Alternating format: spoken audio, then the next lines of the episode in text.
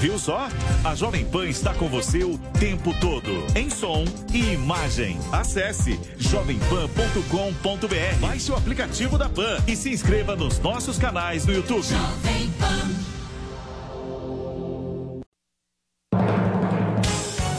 Emissoras brasileiras da Rádio Pan-Americana. Jovem Pan. Jovem Pan São Paulo, AM ZYK 521, 620 kHz FM 100,9 MHz. Jovem Pan News Brasília, ZYH 709, 750 kHz.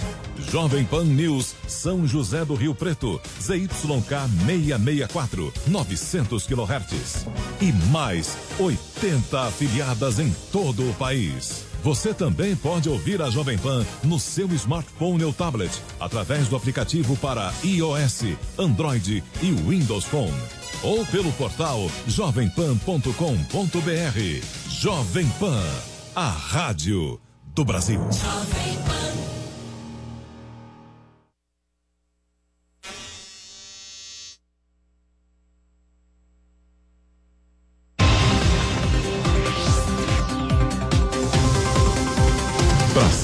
Deles. Jovem Pan. Olá, muito boa tarde, seja muito bem-vindo. Começa a partir de agora para todo o Brasil, para cima deles, aquele nosso encontro semanal para repassar os principais assuntos da semana em revista.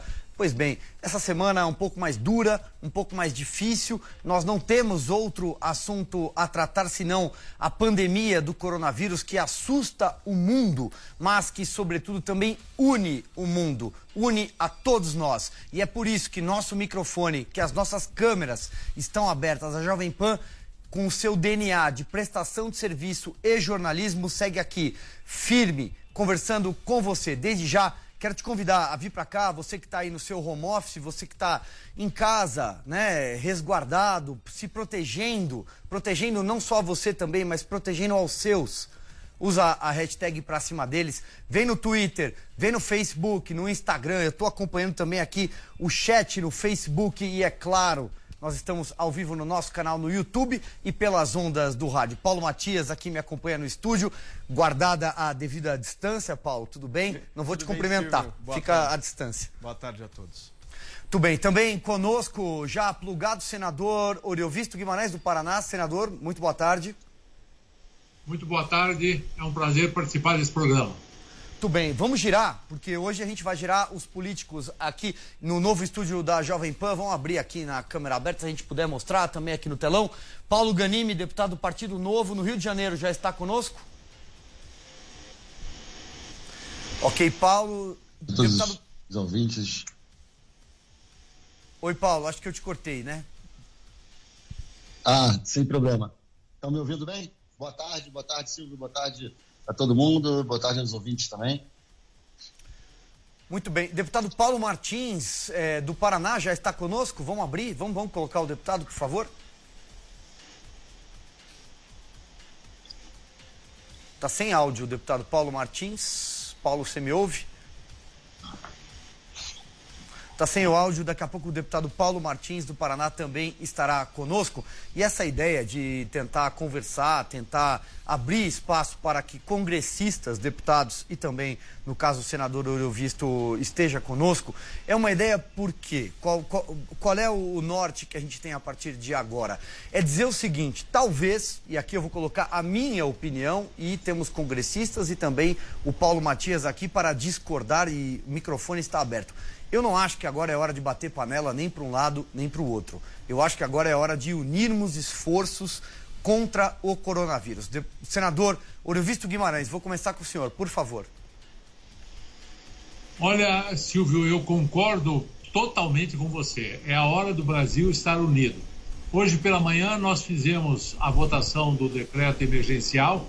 Pela primeira vez na história do Brasil, foi feita uma reunião através é, de uma decisão remota, usando o mesmo método que nós estamos usando agora para conversar, e por unanimidade todos os senadores, fossem do PT, fossem do PSOL, fossem do partido que fosse, os mais radicais opositores ao presidente, todos eles votaram é, pela aprovação do decreto emergencial, concedendo ao presidente amplos poderes para ele basicamente pode tudo agora. Pode gastar acima do teto, pode quebrar os limites que eram impostos pelo orçamento. E isso foi aprovado por unanimidade, por todos os partidos. O que demonstra que, pelo menos no Senado, estamos todos de acordo com a sua afirmação que não é a hora de ter lado. O único lado agora se chama Brasil, saúde, coronavírus. Paulo Matias, me ajuda aqui a tocar esse programa, diga lá. Vamos lá, Silvio. Senador, boa tarde, boa tarde ao senhor. Pa conosco também é... o Paulo Ganimi e o Paulo Martins. Tá? Boa então, tarde aos gente... meus charás, Paulo Ganimi e Paulo É um programa Martins. de... Hoje, é, hoje, é hoje um... tem três Paulos. Exatamente, então a gente tem hoje um programa de Paulos. Um programa de Paulos. Senador, deixa eu fazer uma pergunta ao senhor. Primeiro, é, eu gostaria de, de dizer que a gente fica feliz né, de ver o Senado Federal numa sexta-feira é, promovendo uma, uma votação dessa online, acelerando os processos, fazendo com que as coisas que o Brasil realmente se importa e precisa avancem de uma maneira mais rápida. Mas eu queria tocar num ponto aqui que eu acho que é fundamental e que o povo brasileiro espera por parte do Senado Federal e por parte da Câmara Federal também. Nós temos, senador, eu gostaria de ouvir a sua posição nesse sentido, um fundo eleitoral criado no Brasil de aproximadamente 2 bilhões de reais. E hoje o cidadão brasileiro quer de todas as formas que esse dinheiro não vá para campanhas políticas e seja revertido para a pandemia de coronavírus que nós estamos vendo aqui no país. Eu gostaria de saber a sua posição, como é que o partido do senhor, o senhor enxerga isso e se há viabilidade disso ser aprovado. Afinal de contas, na minha avaliação e na avaliação de muitos brasileiros, eu não tenho a menor dúvida, e de muitos congressistas também, é, é muito mais relevante, muito mais importante, extremamente fundamental para o Brasil nós gastarmos recursos para salvar vidas do que para fazer santinho de campanha. Olha, Paulo, você é um dos Paulos, né? Paulo, dizer, eu, inclusive, fiz um vídeo nas minhas redes falando exatamente desse assunto. Primeiro, quero dizer que a minha posição pessoal, eu estou 100% de acordo com essa opinião. É, esse fundo eleitoral, num ano como esse, 2 bilhões para fazer politicagem, é o fim do mundo. E pior, Paulo, que não é só esse fundo eleitoral, tem outra coisa muito séria. Está para ser aprovado em reunião do Congresso Nacional o PLN 4. O PLN 4 é uma mensagem do executivo, vale dizer, uma mensagem do Bolsonaro, que coloca à disposição na Câmara Federal, na mão do relator, deputado Domingos, uma verba que chega a praticamente 20 bilhões, que seriam aplicadas só com indicações do relator. Nós já mantivemos o veto do Bolsonaro a isso, voltaram a negociar, mandar esse PLN 4 o presidente pode, a qualquer momento, a lei faculta, sem precisar de autorização do Senado, sem precisar de autorização da Câmara, sem precisar de autorização de ninguém. Ele pode retirar esse PLN 4 e ele terá mais 20 bilhões para aplicar no coronavírus, é, contra o coronavírus. E é claro, essa questão do fundo eleitoral, muita gente até argumenta que talvez nós nem tenhamos condições de fazer eleições esse ano, eleições municipais essas eleições, uma ideia que surge é que elas fossem jogadas, talvez para coincidir com as de deputado estadual, ou pelo menos jogada para dezembro. E eu não, realmente acho que esse fundo agora é um absurdo. Da parte que me toca, da parte do grupo de senadores que eu estou uh, muito junto, que é o, o Muda Senado, nós somos mais de 20 senadores, total apoio a essa medida se o presidente Bolsonaro resolver fazer isso. Perfeito.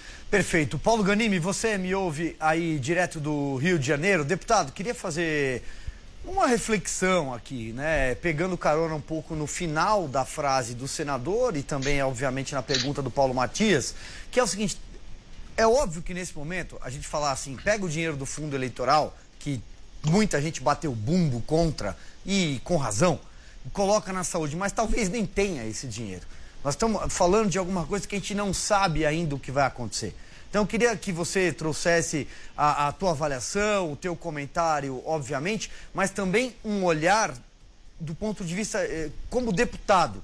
O que, que o Congresso Nacional tem que fazer nesse momento para atender os milhões de brasileiros que votaram nos senhores? Bom, Silvio, é, com relação à parte orçamentária, eu acho que eu concordo muito com o ponto de vista do senador Eurovisto, que a gente tem que destinar os recursos escassos que existem. Né, a gente sabe muito bem que, como você mesmo falou, Silvio, que talvez nem tenha esse dinheiro, até porque a gente já está tratando de forma emergencial é, a questão do coronavírus, tanto do ponto de vista da saúde pública quanto da parte econômica, e alocando, realocando o orçamento para outras medidas. Né? Mas esse orçamento está lá previsto ainda. Então, enquanto isso ainda está previsto, há sim a necessidade de se guardar esse recurso para a gente usar para as eleições. O que a gente propõe, inclusive, é, eu, junto com o Vinícius Poit é, e outros deputados, fizemos um projeto de lei, o 646 de 2020, que propõe acabar, não, acabar não, desculpa, permitir aos partidos, é, de forma voluntária, destinarem a sua parte do fundo para o combate ao coronavírus. Então a gente não está propondo agora acabar com o fundo, apesar da gente saber que o novo, eu sempre fui contra o fundo eleitoral, o fundo partidário, mas o que a gente está propondo é algo um pouco, é, meio termo, né? Que o dinheiro, cada partido seja responsável e destine o dinheiro que, que ele tem direito, pode ser 100%, pode ser uma parte dela, para combate ao coronavírus. É claro que isso não resolve todo o problema, Silvio. É claro que a gente precisa de outras medidas. O Congresso, ele tem como talvez a principal medida estar a postos para votar tudo aquilo que o Executivo enviar para o Congresso para que a gente consiga combater essa crise. Então, a gente já fez isso né, na Câmara e agora no Senado essa semana, a questão do estado de calamidade. É o decreto que define isso, que é um decreto importantíssimo, porque ele flexibiliza o orçamento público para que o governo, para que o executivo consiga destinar os recursos de acordo com a necessidade. Então, a gente, tem que estar a. E estamos a tanto pelo, pelo Senado quanto pelo, pela Câmara, estão sendo colocadas em prática medidas é, provisórias, não medida provisória do governo, mas medidas que vão vigorar durante esse momento de crise, para que a gente possa votar de forma remota. Né? Então, o Senado já testou e, e votou isso hoje. Na Câmara deve funcionar a partir da semana que vem, para que todas as medidas que venham do Executivo a gente consiga votar de forma célere. Agora, além disso, várias ideias interessantes, inclusive a gente votou uma já na Câmara, uma ideia que é da, da deputada Carmen Zanotto, que libera um fundo que estava na mão dos municípios, que poderia ser devolvido para a União, mas acaba que esse dinheiro, por questões técnicas e burocráticas, estava parado lá.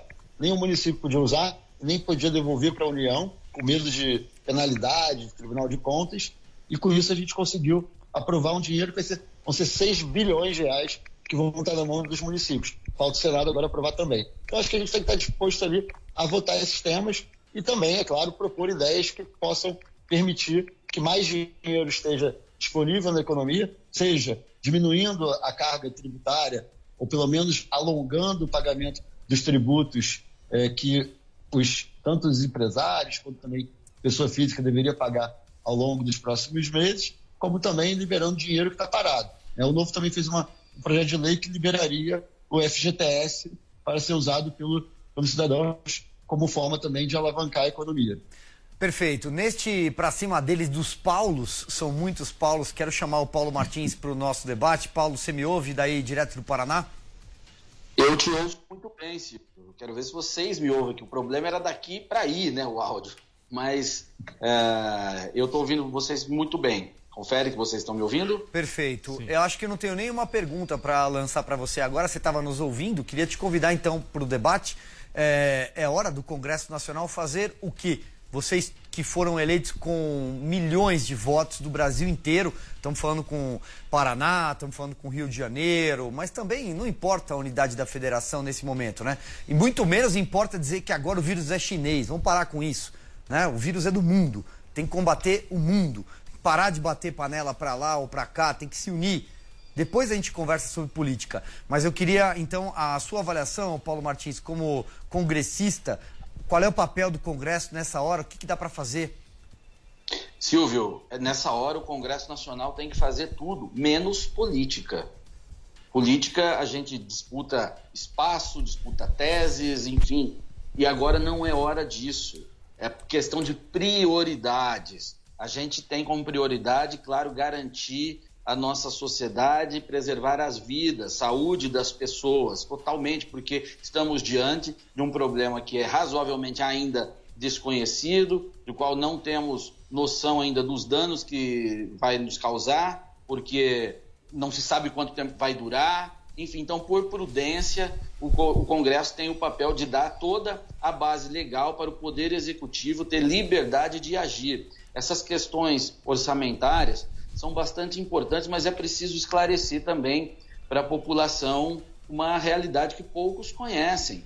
Quando a gente destina algo, como o Paulo Ganimi falou, uh, ou o senador Eurovisto também citou, né, que é pegar a rubrica e dizer, não, agora vai para a saúde, então, é uma expectativa de que aquele recurso vá. Porque aquele recurso, como você também disse, ele não existe.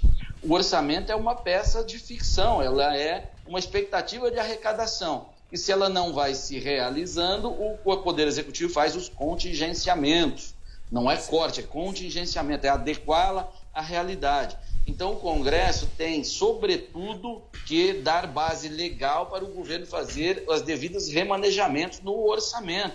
Então, se tinha previsão orçamentária para fundo eleitoral, vamos dar liberdade para o Poder Executivo usar na saúde se o dinheiro se materializar. E assim tem que ser com tudo que for necessário e possível. A gente não pode ficar perdendo tempo em marcar posição, em preocupar com eleição.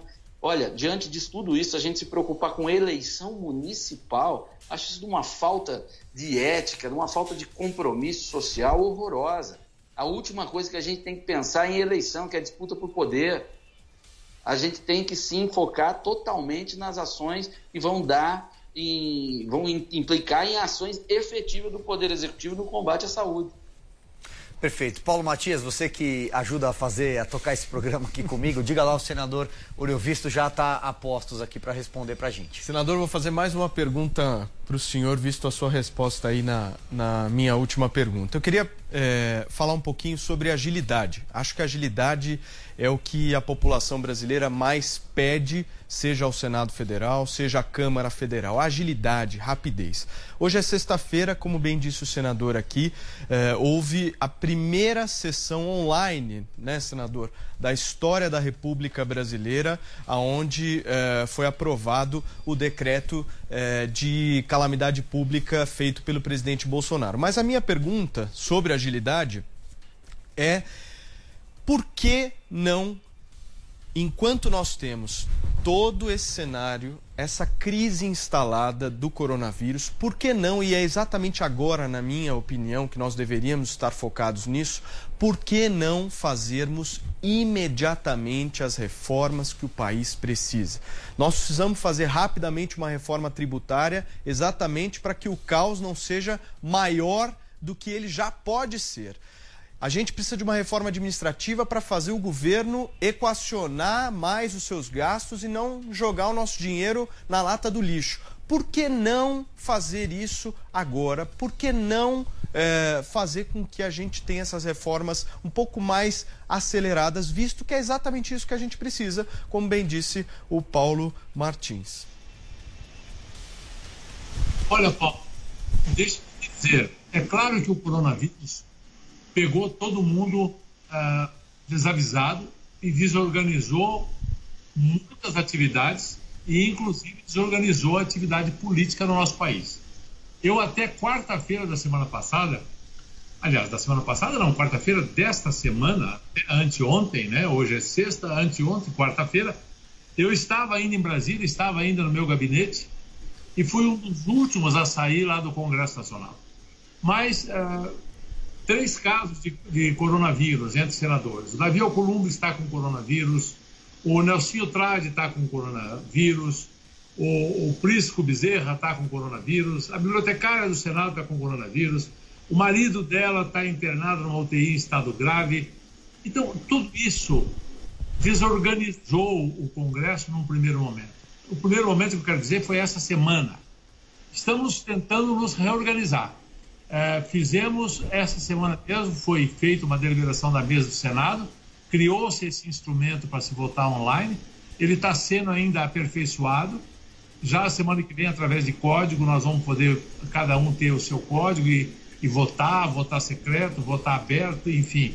É, nós teremos um, um, site como se fosse o plenário real. É, vamos ter reuniões de comissões a semana que vem, por exemplo, eu sou relator da PEC emergencial. A semana que vem nós vamos ter uma reunião na CCJ. Essa PEC tem que passar pela CCJ para depois ir a plenário. Estamos aprendendo como funcionar uh, pelo sistema SD, SDR, que foi estabelecido pela mesa, Sistema de Decisão Remota. Hoje, por exemplo, a sessão está com todos os senadores presentes. Foi muito bom ver isso. Foi muito bom ver que a votação foi por unanimidade. E eu acredito sim que nós estamos nos reorganizando e acredito que vamos aprofundar essas reformas, vamos continuar trabalhando, até porque, sabe, há males às vezes que vem para bem. É, olha, eu, eu, participei de inúmeras reuniões presenciais lá no Senado. Às vezes não consegue nem ouvir o que o, o, que o orador está dizendo.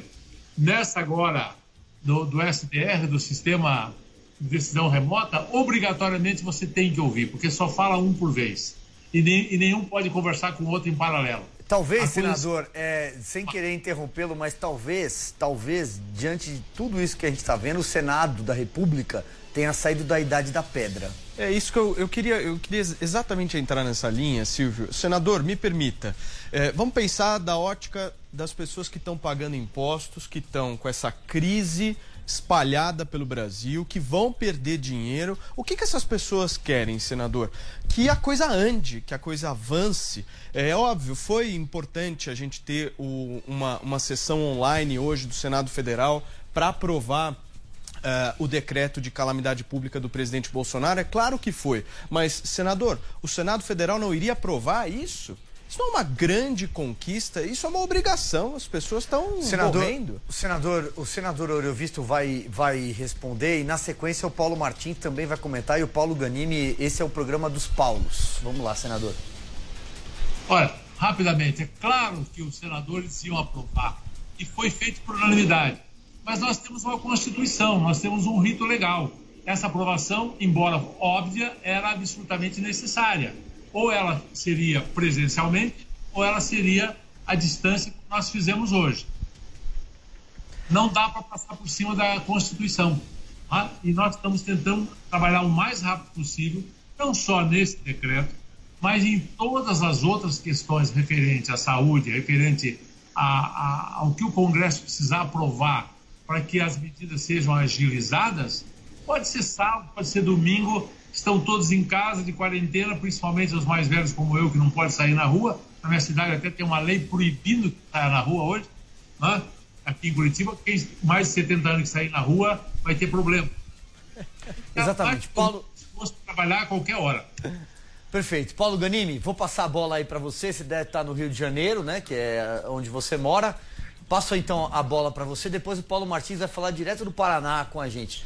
Paulo, passo a bola para você. A gente está falando um pouco sobre economia, né? É evidente que a gente vai ter um desaquecimento, já está acontecendo. É, e alguns setores, ainda que o governo tenha anunciado medidas de socorro, tem algumas MPs que foram enviadas ao Congresso, por exemplo, cito aqui a MP do socorro às aéreas, né, entre outras. Mas uh, olhando para a economia, qual é o impacto que você calcula e o que, que vocês, eu vou repetir, eu vou ficar reafirmando aqui, o que, que vocês, congressistas, podem fazer, porque o Brasil precisa pensar também no amanhã, né? A gente precisa pensar também no segundo semestre. É, Silvio, na verdade eu estou em Brasília, é, resolvi ficar por aqui até o final do mês, pelo menos. Até foi uma decisão minha que eu tinha já tomado, mas foi também um pedido do Rodrigo Maia para que os líderes dos partidos ficassem. Porque apesar de a gente trabalhar a partir da semana que vem num plenário virtual, o ideal é que os líderes estejam presentes aqui, até para definição da pauta, mas também para representar os partidos. Então, eu fico aqui, é, segundo, pelo menos até o final do mês. Com relação à questão econômica, é, sem dúvida nenhuma, tem muita coisa que vem do executivo. Né? A gente tem que esperar o executivo tomar algumas decisões. E uma coisa que é muito importante: a gente tem que dosar muito bem as medidas econômicas. Se a gente colocar muito remédio, a gente corre dois riscos. Primeiro, a gente não ter fôlego para aguentar a crise se a crise se prolongar por muito tempo. Ou colocar recursos demais e a crise ser mais rápida do que a gente imaginava e acabar que a gente tenha problema com outras questões do país caso a gente enfrente a crise mais rápido do que a gente esperava. Então, se a gente colocar muito remédio, né, a dose for muito alta, a gente pode sofrer com isso também. Então, eu acho que é acertado que as medidas econômicas sejam feitas aos poucos. Né? É claro que tem que ter uma sinalização, é, até uma sinalização para demonstrar confiança no que o governo está fazendo, mas tem que também ter uma sinalização de que está sendo feito isso de forma responsável. Do nosso lado, tem muito uma questão também de tirar, diminuir a burocracia.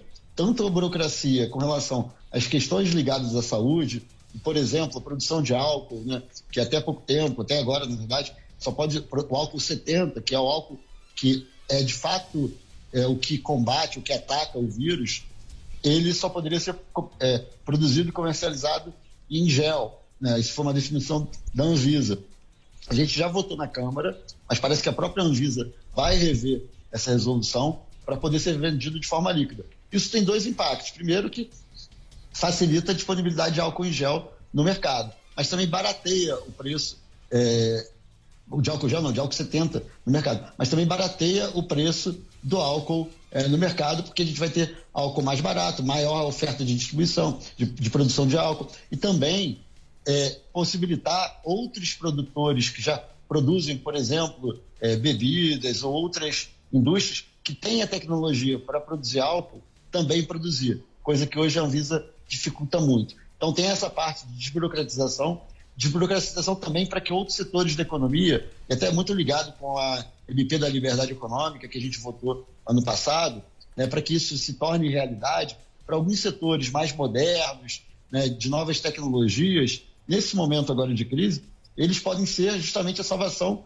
para que a economia continue se movimentando. Além disso, tem o lado de manter dinheiro no do bolso né, das pessoas, seja através da questão do diferimento do pagamento de impostos, né? ou até mesmo de redução de carga tributária, ou medidas, como eu já até mencionei anteriormente, de fundos que estão parados, seja fundo de garantia, sejam outros fundos, eles cheguem no bolso é, das pessoas, principalmente aqueles que são mais impactados, né? o trabalhador informal, o, tra o trabalhador autônomo, né? as pessoas também vão perder emprego com essa crise toda, a gente tem que garantir medidas para que essas, essa crise seja enfrentada. Vai ter crise, vai ter problema, vai ter gente ganhando menos, mas a gente tem que fazer com que o impacto seja menor possível. Né? E outra também, Perfeito. a gente tem aí a questão da, do, do, acordo entre o só para concluir, Silvio, o acordo entre o trabalhador e o patrão, que permitiria que, claro, ele vai sofrer, mas vai sofrer menos, alguns acordos permitiriam que o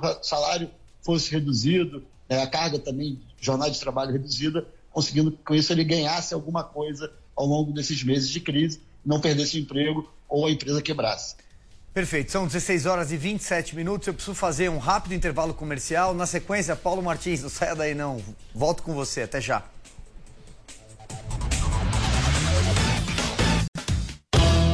Aqui na Jovem Pan, o compromisso é com a notícia. Boa tarde, Denise. Boa tarde a todos que acompanham aqui o Jornal Jovem Pan. Bom, e hoje, como eu já falava, nós tivemos um movimento bastante. Especialistas em esportes eletrônicos. E... Acompanhe o Jornal Jovem Pan de segunda a sexta-feira, das 14 às 15 horas, nos canais do YouTube, Facebook da Jovem Pan News.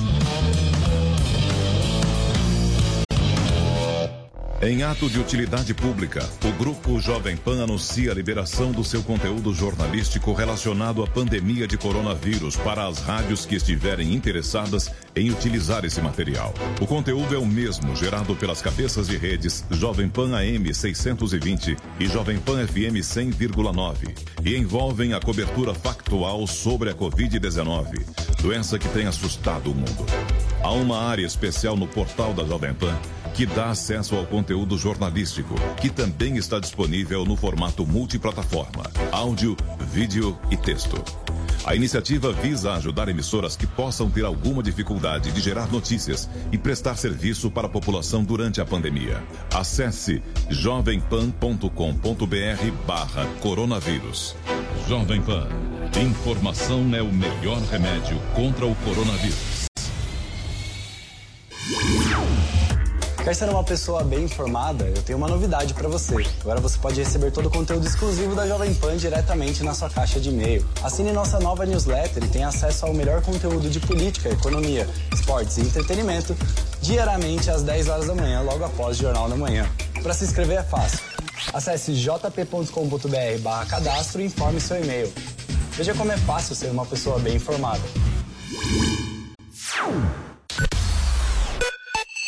Jovem Pan News. Jovem Pan. A Jovem Pan está com você em todos os lugares e em todos os momentos. Nós vamos andar num veículo terra-via. O mercado trabalha na expectativa de uma redução. De manhã, informação e opinião na medida para começar o dia do jeito certo. A MP da Liberdade Econômica tem que ser aprovada. Quatro membros do alto escalão do governo Pará. No começo da tarde, a equipe de esportes da Jovem Pan entra em campo com você. Estamos juntos mais uma vez para mais uma edição do nosso Esporte em Discussão para você. Para analisar os lances polêmicos e discutir à vontade. Ao longo do dia, nossos repórteres não deixam escapar nada. Tráfico de pessoas. A notícia de última hora. E aquilo que mexe com a sua rotina. Pela Marginal do Rio Tietê, em direção a Ayrton Senna, tem agora... Tudo passa pelo microfone da Pan. Viu só? A Jovem Pan está com você o tempo todo. Em som e imagem. Acesse jovempan.com.br. Baixe o aplicativo da Pan e se inscreva nos nossos canais no YouTube. Deles. Jovem Pan. Estamos de volta com o Pra Cima Deles para toda a rede Jovem Pan. Você nos assiste no nosso canal no YouTube. Também tem conteúdo extra nas redes sociais. Interage com a gente aqui, ó. Estou acompanhando tudo que vocês estão escrevendo aqui no, no, no, chat, no Facebook, e à medida do possível vou repassando as inquietações, as dúvidas, as perguntas para os três congressistas que fazem parte desse programa hoje: o deputado Paulo Ganime, o deputado Paulo Martins e o senador Oriovisto Guimarães. Quem faz o pra cima deles comigo hoje aqui no estúdio, guardada a distância regulamentar imposta por conta do coronavírus, a câmera aberta vai mostrar o Paulo Matias. Paulo Martins, quero passar a bola para você. Eu encerrei o bloco dizendo que começaria com você. Este bloco a gente falava sobre os impactos da economia. Aliás, daqui a pouco o presidente Jair Bolsonaro dará uma entrevista coletiva. Acaba de chegar aqui a informação via Secretaria de Comunicação do Palácio do Planalto. Vamos aguardar. Estará ao lado do ministro Paulo Guedes. Mas começa com você então esse bloco. Silvio, o que está vendo é na prática uma suspensão da atividade econômica. Se as pessoas não podem viver em sociedade, têm que estar em isolamento, não podem ah, praticar as relações sociais que elas praticavam, não há consumo, não há oferta de serviços, não há renda entrando porque o trabalho daquelas pessoas está sendo suspenso para que ela fique em casa. Então, o, o impacto ele é inestimável e se ele for muito duradouro, se essa situação de contenção, de quarentena, de reclusão for muito duradoura, as, é imprevisível o que pode acontecer, porque pode chegar um momento onde a reclusão não se torna mais viável devido à ausência de mantimentos, tal, uma série de coisas. Isso eu estou, estou propondo, eu estou prevendo um quadro, fazendo uma hipótese um quadro extremo, absolutamente extremo, que peço a Deus que não aconteça. Eu entendo que já há um esforço mundial ah, para desenvolver medicamentos que, e a gente pode voltar à normalidade o quanto antes. E o papel do Congresso é respeitar a excepcionalidade da situação e dar agilidade. Agilidade. O Congresso ele reflete, ou pelo menos em tese, ele reflete as tensões sociais. Por isso que as discussões são tão pesadas. Mas neste momento não há nenhuma tensão social, há apenas urgência. Urgência, urgência e urgência.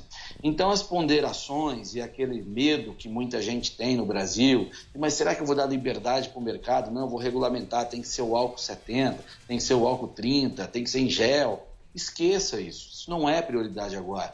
A gente tem que dar liberdade para a produção, para suprir as pessoas. Então, é, o nosso papel é esse. Ah, é viável uma grande reforma? Pode vir a ser, como o Paulo Matias perguntou inicialmente para o senador, por que, que não faz agora? Que primeiro está se adaptando a essa realidade aqui. Foi a primeira sessão online. Vai funcionar? Não vai haver prejuízo? de discussões, aí podemos até vir avançar nesses temas mais complexos, né, que aí é, dizem respeito à estrutura jurídica do país. Ô Paulo, então, posso, posso te fazer uma pergunta em relação a, a, coronavírus? É, na tua avaliação, pelo que, eu, pelo que eu vi você dizer, você acha que não deveria ter essa reclusão das pessoas, né? Que as pessoas deveriam estar... Não, não, se... não, não disse isso. O que, que seria, então, para você? Só para eu entender, porque ou as pessoas saem de casa ou as pessoas não saem de casa. Eu não vejo meio termo nessa história. Eu, eu já falei algumas vezes aqui, eu sou da tese de que tem que doer no início para doer menos no final. Eu acho que essa reclusão ela é necessária inicialmente exatamente para que a gente possa estancar esse problema que nós temos hoje. Nós temos mais de 600 casos no país e um dado aqui para você ouvinte da Jovem Pan que eu queria transmitir. A cada 54 horas e 43 minutos no Brasil, o número de casos do coronavírus dobra. Ou seja, nós temos uma proporção de crescimento eh, do vírus igual ou até maior do que na Itália. Então eu queria entender, Paulo, eh, nessa sua fala, o que, que, seria então viável ser feito eh, que não fosse isso que está sendo feito agora. Não, você não entendeu o que eu falei. Eu não disse que não está errado o que está sendo feito. Eu disse que o que está sendo feito pode não ser viável para sempre. É isso que eu quis dizer. Ah, perfeito, claro. É, tomara, né? Estamos todos aqui na torcida para que não seja é para ser. Exatamente. E eu gosto de imaginar cenários lá à frente e tal, e isso me apavora.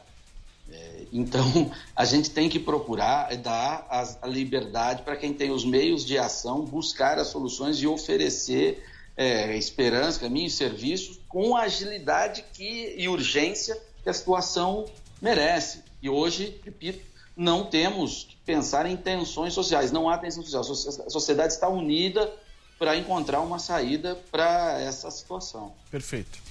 Muito bem, senador Oriovisto Guimarães é, continua conosco. Vamos colocar ele aqui também é, no nosso retorno aqui para que eu possa fazer uma pergunta.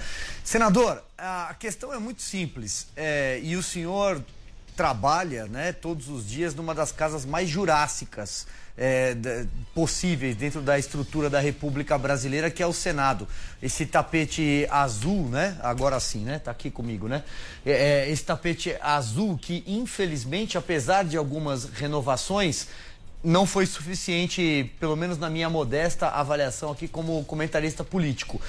Porém, o Senado Federal fez uma votação virtual. Eu quero voltar a, a esse tema porque a pergunta que muita gente está escrevendo aqui para mim tá, para mim não, que está escrevendo aqui embaixo do chat, onde a gente acompanha, é o Senado saiu da Idade da Pedra, isso pode mudar de alguma forma a maneira como os legisladores vão atuar daqui para frente, a maneira como o nosso Congresso Nacional pode trabalhar, porque a gente critica muito, e com razão, eu acredito, o brasileiro critica, fala, é, a morosidade do poder público é, é realmente é uma tartaruga.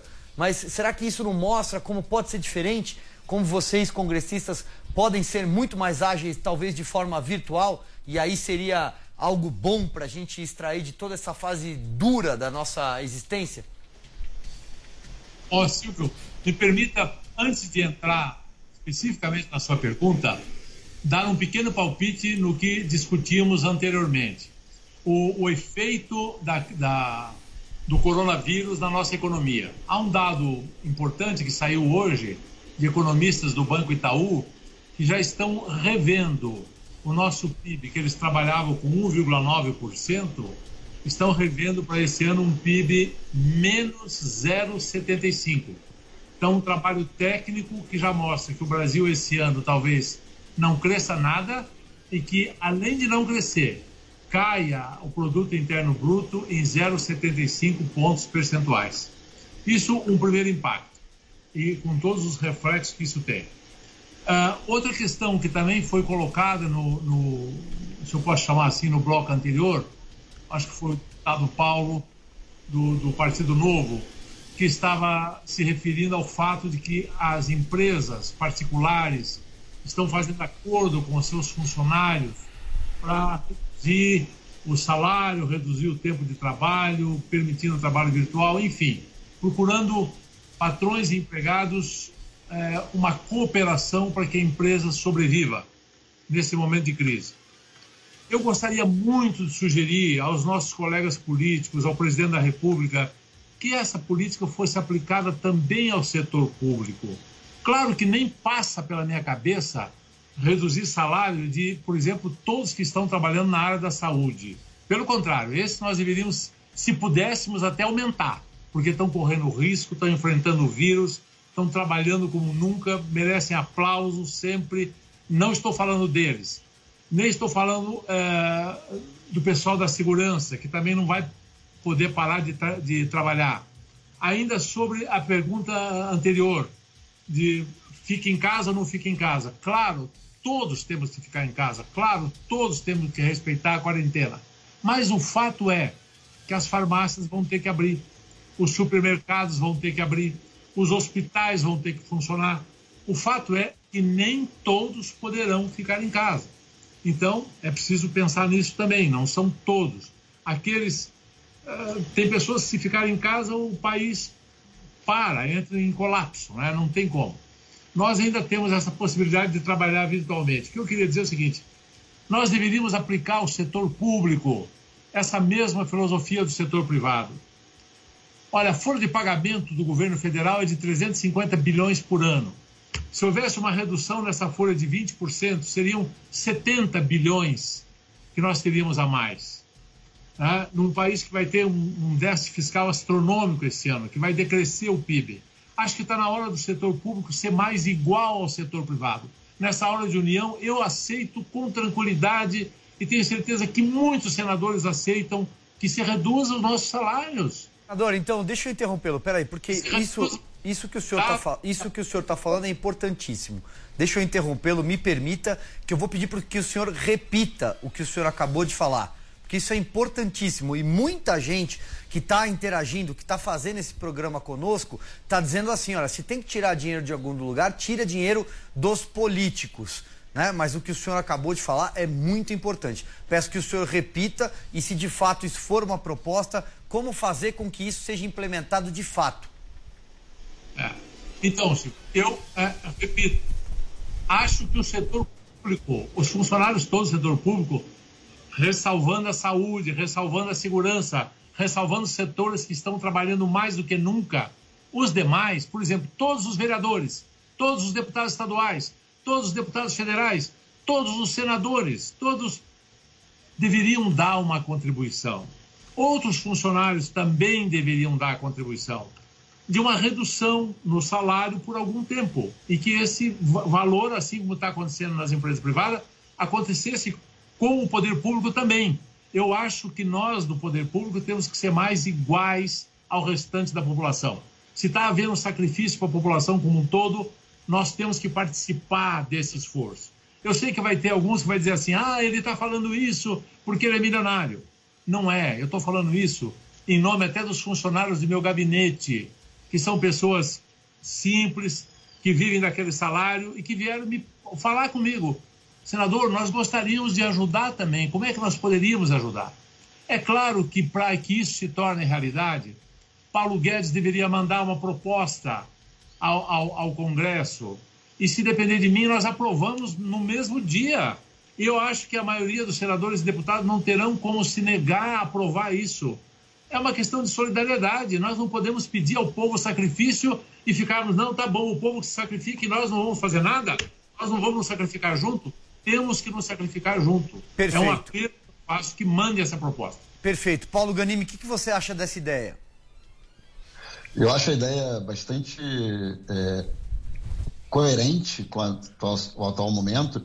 Parte do problema pode ser resolvido através da PEC emergencial. Né? Isso já está no, no, Congresso e a gente já poderia votar isso, que daria autonomia para é, o Estado, né, o governo tanto federal quanto estadual e municipal, fazer é, contenção de gasto, reduzindo os salários do, dos servidores públicos. Agora, a gente também teria outras medidas, além dos servidores públicos, né, os próprios parlamentares, como o, o senador Eurovisto falou, e, no mínimo, no mínimo, senador, até uma ideia que não é minha, que veio, acho que, de algum deputado do Novo, que a gente estava pensando agora há pouco, não lembro quem foi que sugeriu isso, que esses penduricários né, que a gente recebe, é, seja através de auxílio isso, auxílio aquilo outro. Quando a gente fala a gente, tanto os parlamentares como também é, os juízes, desembargadores, pelo menos essa parte poderia ser é, destinada, cortada nesse momento. Até porque, se, por exemplo, as pessoas não estão indo viajar, não estão indo aos gabinetes, né, não estão precisando gastar dinheiro com refeição e com outras despesas que seriam recorrentes devido à atividade, né, independente se a gente está dizendo que isso é meritório ou não, mas a gente poderia talvez começar com essa parte, que são as verbas excedentes, que a gente poderia começar cortando, destinando isso para a economia, né, ou para a saúde e tudo mais. E também acho que é, é viável discutir, sim, uma redução temporária, com certeza com essa ressalva que o senador fez, né, não cortando das atividades fundamentais que hoje estão trabalhando, mas principalmente dos maiores salários. Né? A gente está falando aí de pessoas que vivem, que recebem é, perto do teto do funcionalismo público, ou até alguns que recebem acima do teto, né? A gente não pode esquecer que tem muita gente, graças à interpretação que se dá à nossa, à nossa legislação, tem gente que consegue receber acima do teto. Vamos começar pelo menos com essas pessoas, que incluem nós mesmos aqui, os, os deputados e senadores, né, com alguma redução. Né? Não dá para cortar o salário, até porque eu não sobrevivo sem salário, que hoje eu dependo 100%, eu não sou rico, não sou milionário, dependo 100% do salário de deputado federal. Mas eu daria minha contribuição sabendo que esse dinheiro iria ser utilizado para combater a crise que se instala hoje no Brasil. Paulo Martins, quero te ouvir também sobre o mesmo tema e na sequência o Paulo Matias tem mais uma pergunta para rodar para os três depois, né? Perfeito. Pode fazer já. Não, eu o queria... Paulo Martins fala e de, na sequência você já Perfeito. emenda. Hoje, hoje surgiu é, o assunto, não sei se os dois deputados e o senador já viram sobre isso, mas por conta de toda essa pandemia, o clima de instabilidade no Brasil, uma possível é, reedição, né? um possível adiamento das eleições municipais de 2020. E aí eu não sei qual formato seria isso, se seria 2021, 2022, mas eu queria ouvir um pouco dos três a respeito disso e qual a opinião de cada um deles sobre esse adiamento ou não, que a gente também não sabe por conta de quanto tempo vai demorar toda essa crise, né? Mas começando, eu queria ouvir. Começando pelo Paulo Martins, passo a palavra para você, direto do Paraná. Vou começar respondendo ao Paulo Matias. É, essa, nós já estamos discutindo sobre isso e o problema é, não sabemos quanto tempo dura a crise. Pode durar o ano inteiro, pode durar surgir um remédio daqui duas semanas. Então acho que ainda é cedo para falar vamos adiar as eleições. Só por isso porque ah, não vejo problema se a conclusão for realmente temos que adiar as eleições. Adie agora, se for hum, hum, adiar até dezembro é uma coisa, se for jogar para 2021 aí nós precisamos de uma PEC, porque aí significa prolongamento de mandato. E o mandato está na Constituição que ele é de quatro anos. Mas se for o caso, a gente aprova a PEC. Estamos desenvolvendo os meios aí de votação plenária online e tudo mais e será um consenso, é claro, não há clima, não há condições reais de fazer uma eleição se a situação permanecer assim, e aí é uma, será uma votação que não caberá tanta discussão como outras são, que eu acho que os instrumentos ainda de voto à distância estão imaturos para tal. E quanto à situação que o senador Eurovisto propôs, eu acho que é um imperativo. É, se a atividade econômica está suspensa, Claro que essas pessoas não vão ter que recolher os impostos, que é quem sustenta toda a máquina pública. A máquina pública vai fazer o quê? Os serviços que ela presta, quase todos suspensos. Está praticamente o serviço de saúde e segurança está funcionando. É óbvio que tem que haver um mecanismo de reduzir as despesas com, com o funcionarismo em geral, incluindo nós, deputados, senadores, enfim, uh, vereadores, deputados estaduais, tudo mais. Essa é uma situação excepcional, a gente tem que considerar isso. Exatamente, eu estou mais ou menos como na do Paulo ali também. Não posso ficar 100%, porque também preciso. Né? O meu outro, minha outra fonte de renda, que é como comentarista, já já ser, vai ser cortada, já me conformei. Porque televisão vive de publicidade, eu faço comentário aqui no SPT do Paraná, essa aí vai rodar por um tempo. pois é. Um raro momento de descontração. Às vezes é necessário nesses dias tão bicudos, né? Paulo Matias, repete a pergunta que você quis fazer para os três. Então vamos fazer para o senador agora, em seguida para o Paulo Ganime. Senador, é, eu estava falando sobre é, esse assunto que surgiu hoje de um possível adiamento das eleições municipais de 2020. Ainda não há uma proposta nesse sentido, mas surgiu o assunto e eu gostaria de saber a opinião de cada um de vocês sobre isso. Paulo Martins já falou agora. Se o senhor puder a gente agradece. Sim. Olha, é, antes de responder a sua pergunta, eu queria só fazer um comentário sobre um, um outro comentário que um, que um ouvinte nosso fez, se o Senado tinha saído agora do período Jurássico, né, e agora porque vai votar remotamente, se vai ser mais rápido, etc. E tal. Olha, gente, uma coisa são os meios, outras coisas são as pessoas a mentalidade dos nossos políticos, infelizmente, não vai mudar, porque agora ele está votando remotamente. A, a, a, mudança de mentalidade, a rapidez e a agilidade vai ter que ser feita via renovação nas eleições.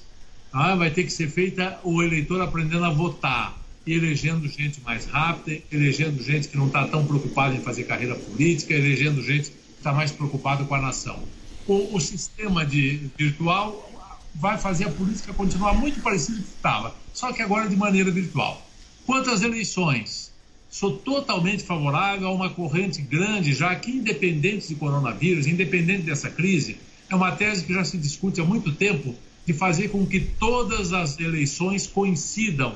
Prefeito, deputado estadual, vereador, presidente da República, senador, um terço, dois terços, a cada quatro anos. Teríamos menos eleições gastaríamos menos dinheiro com eleições, o próprio Tribunal Regional Eleitoral, o, o, o, toda a estrutura eleitoral gastaria menos, o gasto que se tem com a mobilização para uma eleição é, é altíssimo, as verbas também seriam economizadas.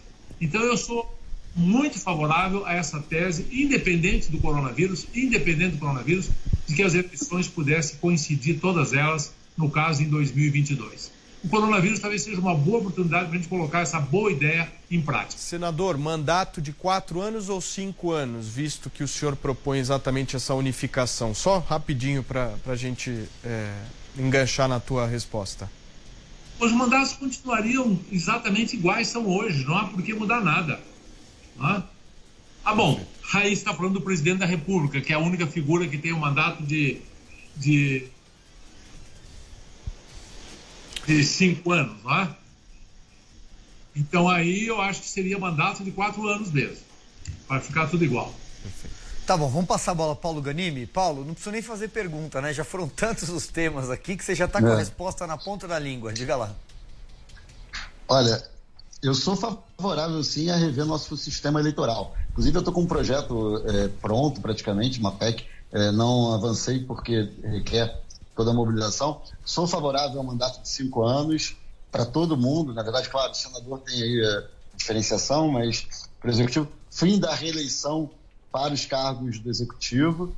E sou favorável, sim, é um tema um pouco mais complexo, porque tem ônus e bônus, de juntar as eleições. Porém, não sou favorável a, a, a anular as eleições de 2020, porque a gente estaria estendendo o mandato dos atuais governantes. Eu sou a favor de, na próxima eleição, a gente começar um processo de convergência entre os mandatos, mas não o atual. Imagina só o Rio de Janeiro com mais dois anos do prefeito Crivella. Vai ser pior do que coronavírus, gente. Não dá.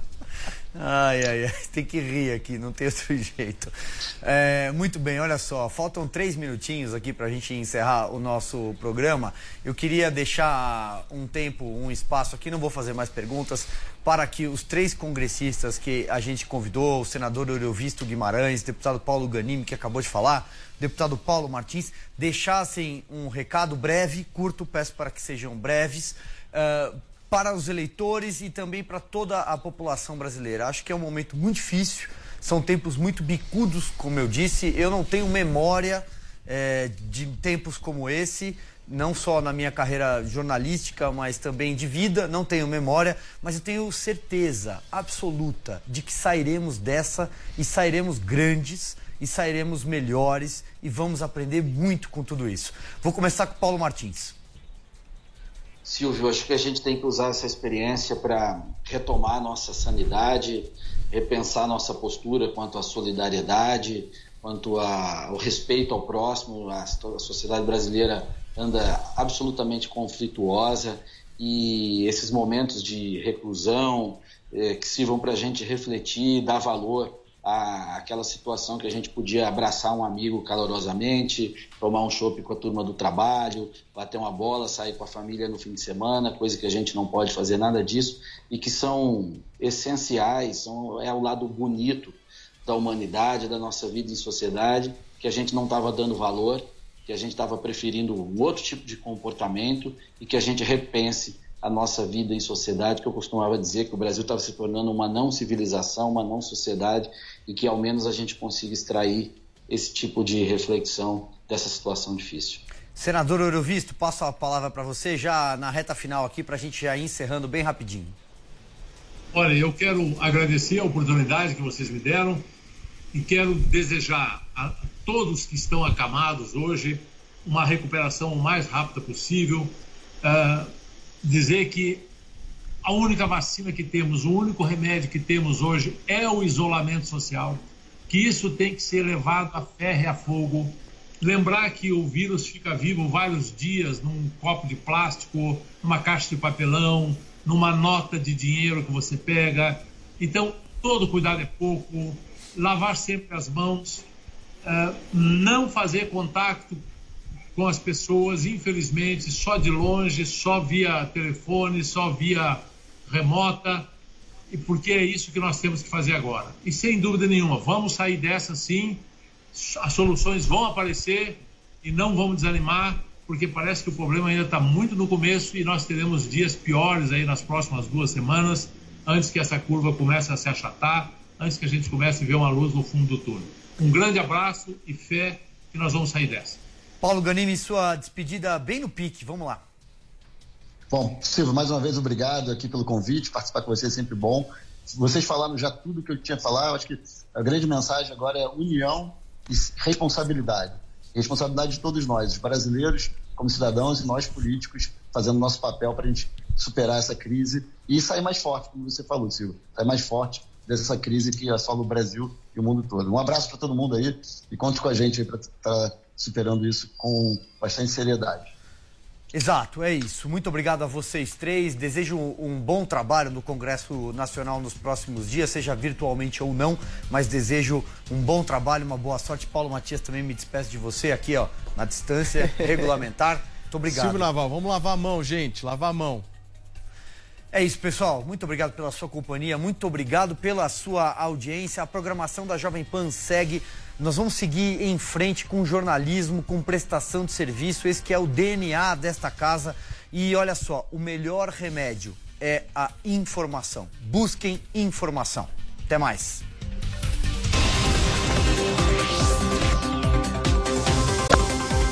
Pra cima deles. Jovem Pan. A audiência do nosso site não para de crescer e agora tem mais uma novidade por lá. Nossos podcasts ganharam uma área exclusiva e agora todo o conteúdo produzido nos nossos estúdios está muito mais acessível.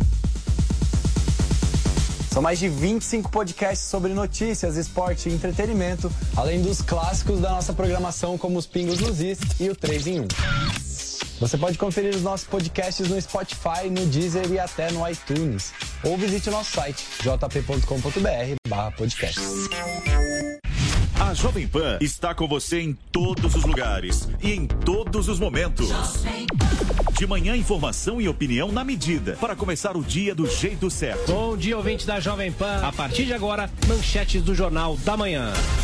No começo da tarde, a equipe de esportes da Jovem Pan entra em campo com você. Olá, estamos juntos mais uma vez para mais uma edição do nosso Esporte. Para analisar os lances polêmicos e discutir à vontade. Não é porque o mundo aplaude que o cara tem razão em tudo, Flávio. Ao longo do dia, nossos repórteres não deixam escapar nada. O ministro da Educação é contra os principais assuntos. A notícia de última hora. A gasolina vai voltar a subir. E aquilo que mexe com a sua rotina de chuvas que atingiram Tudo passa pelo microfone da Jovem Pan. Viu só? A Jovem Pan está com você o tempo todo, em som e imagem. Acesse jovempan.com.br. Baixe o aplicativo da Pan e se inscreva nos nossos canais no YouTube. Ouça a Jovem Pan a toda hora e em qualquer lugar. Com o aplicativo da PAN, você pode assistir mais de 12 horas de programação ao vivo, jornalismo de primeira, política e tudo sobre o seu time do coração. Ouça a Jovem Pan News, a Jovem Pan FM e as afiliadas da PAN de todo o país. Tudo ao alcance de um toque. Baixe agora. É o do ícone vermelho, disponível para todos os smartphones. Emissoras brasileiras da Rádio Pan-Americana. Jovem Pan São Paulo, AM ZYK 521, 620 kHz, FM 100,9 MHz. Jovem Pan News Brasília, ZYH 709, 750 kHz. Jovem Pan News São José do Rio Preto, ZYK